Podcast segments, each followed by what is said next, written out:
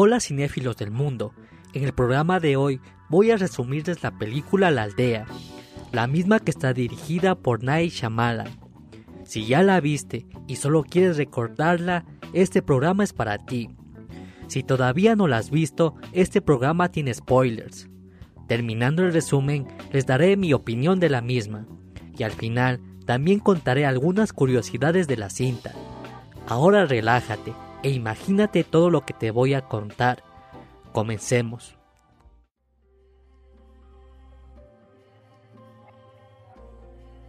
Lucius Hunt es uno de los habitantes de una pequeña aldea aislada del mundo y rodeada por un bosque, que ninguno de sus habitantes se atreve a traspasar, pues todos los que lo intentaron antes murieron o desaparecieron, a manos de aquellos de quienes no hablamos, nombre dado a unos extraños seres que de en cuando en cuando se adentran en la aldea, causando el pánico a todos sus moradores.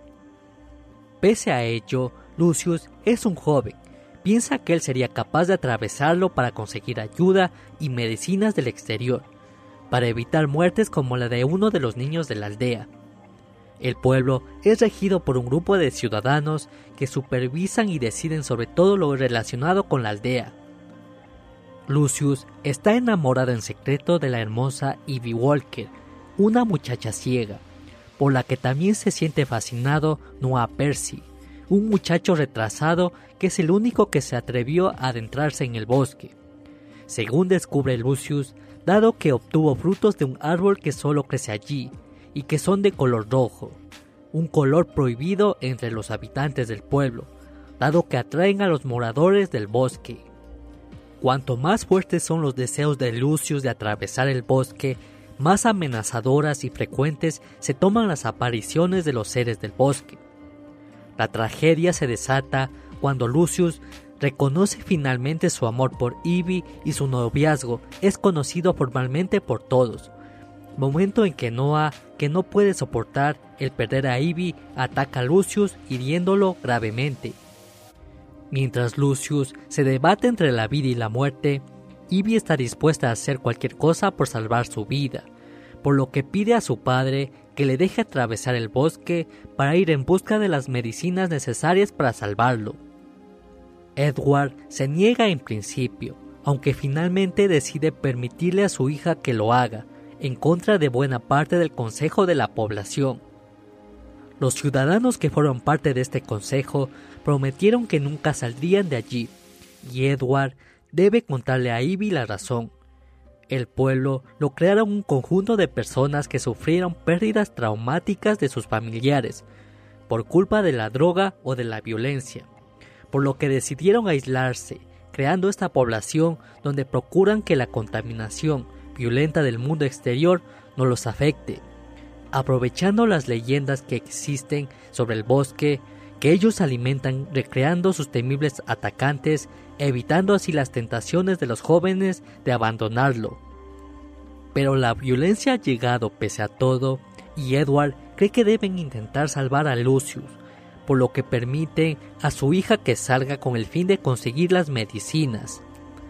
Ivy atravesará el bosque, siendo atacada por uno de sus moradores, del que pese a todo consigue librarse, hasta llegar al exterior, donde es abordada por un guarda forestal, que se apiada de ella y le da las medicinas de su botiquín, quedando sorprendida la muchacha al comprobar que, pese a pertenecer al mundo exterior, la persona que la atendió era sumamente amable y no un monstruo, como le habían inculcado desde niña. Tras su regreso, Lucius podrá salvarse, mientras la leyenda se mantiene, dado que Ivy fue atacada por uno de los seres del bosque, aunque ella ignore que este era realmente Noah, que murió durante el ataque y cuyo sacrificio servirá para hacer crecer la leyenda entre los habitantes del pueblo de la peligrosidad del bosque. Fin.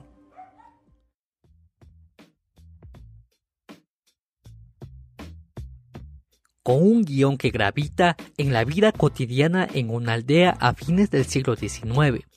Los habitantes no pueden salir de su hogar ya que existe entes que los pueden matar si algún pueblerino sale de los límites de su aldea. Es una idea que aunque simple, logra crear ese aire de suspenso, para saber qué es lo que acecha en los límites del pueblo. Aunque en el clímax nos enteramos que todo es una mentira, con el plot twist del final es donde se crea a los haters o a las personas que amaron a la película. Yo estoy del bando de las personas que amaron la película, ya que el guion, para mi punto de vista, empieza de una forma lenta, con la típica historia de suspenso, sobre el ente o el mal que aqueja a una persona o sociedad, y el espectador quiere saber la causa del mismo. Para los retractores de la cinta, afirman que el final fue sacado de la manga, y el mismo es considerado como un deus máquina, siendo un desenlace imperosímil con el mundo en donde transcurre la historia. Pero según Alfred Hitchcock en el libro El cine según Hitchcock, afirma que todo lo que ocurre en una película no debe ser como la vida real, ya que en la misma no ocurren cosas tan interesantes en un corto periodo de tiempo, y por ende es ciencia ficción, y si un espectador va con la mentalidad que va a ver una historia que refleja una vida común, va a aburrirse y a perder el tiempo. Con esto no tendría sentido que existiese el cine. Por otra parte, están las películas biotopic o dramas, basadas en una historia real. Como dijo Hitchcock, un drama es una película de una vida común, pero la cinta toma las partes más interesantes de esa vida. Y para mí, el final sí se justifica, ya que la historia solo se desarrolla en la aldea, y nunca existió una perspectiva de personas que no eran de la aldea, y solo existía la verdad de los fundadores del pueblo. También en la película nos dejan algunas pistas para poderlas conectar con el final. Con un gran elenco que él mismo logra desenvolverse de una forma lisérgica con sus compañeros de cast, Solo la actuación de Adri Brodry la sentí un poco endeble. No sé si tan valió su actuación por su culpa o fueron las indicaciones del director.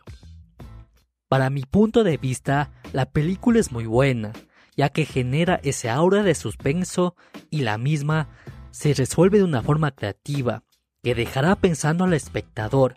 Por otra parte, si un espectador va con la mentalidad de que la película debe ser algo como la vida real, o que el final debe tener algo de relación con algo místico, quedará decepcionado.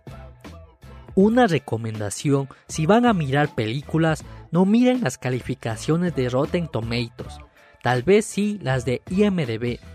Es mejor que se guíen en la calificación de Google cuando se busca la película por internet, ya que si ven las calificaciones bajas, el espectador ya va predispuesto a que no le guste la película.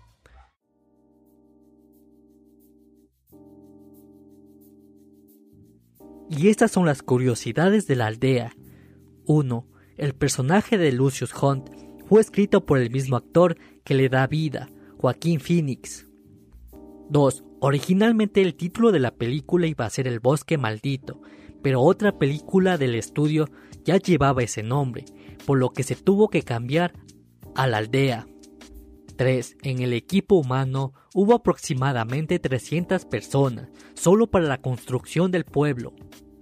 4. Se dice que Simone Weaver sufrió de pesadillas durante dos semanas después de leerse el guion de la película. 5. Las actrices Kate Hudson, Jessica Biel sonaron para meterse en el papel de Evie Walker. 6. Los actores Aaron Eckhart, Thomas Jane o Hein Christensen fueron considerados para realizar el papel de Noah. 7. Las actrices Bryce Dallas Howard y Judy Green se meten en el papel de dos hermanas para esta película. Tras 11 años, representaron de nuevo el papel de hermanas en la película Jurassic World de 2015. 8. El elenco de actores de la película incluye a dos ganadores del Oscar, William Hurt y Adri Brody, y a cuatro nominados al mismo, Simon Weaver, Jesse Heisenberg, Joaquín Phoenix y Night Shyamalan.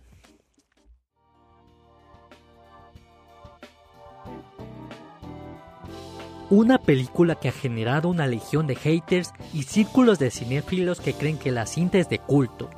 Yo ya hablé de ella y tú tienes la decisión de tomar un bando. Recuerda que este canal de podcast, Baúl de Películas, es un enlace cinéfilo contigo. Adiós.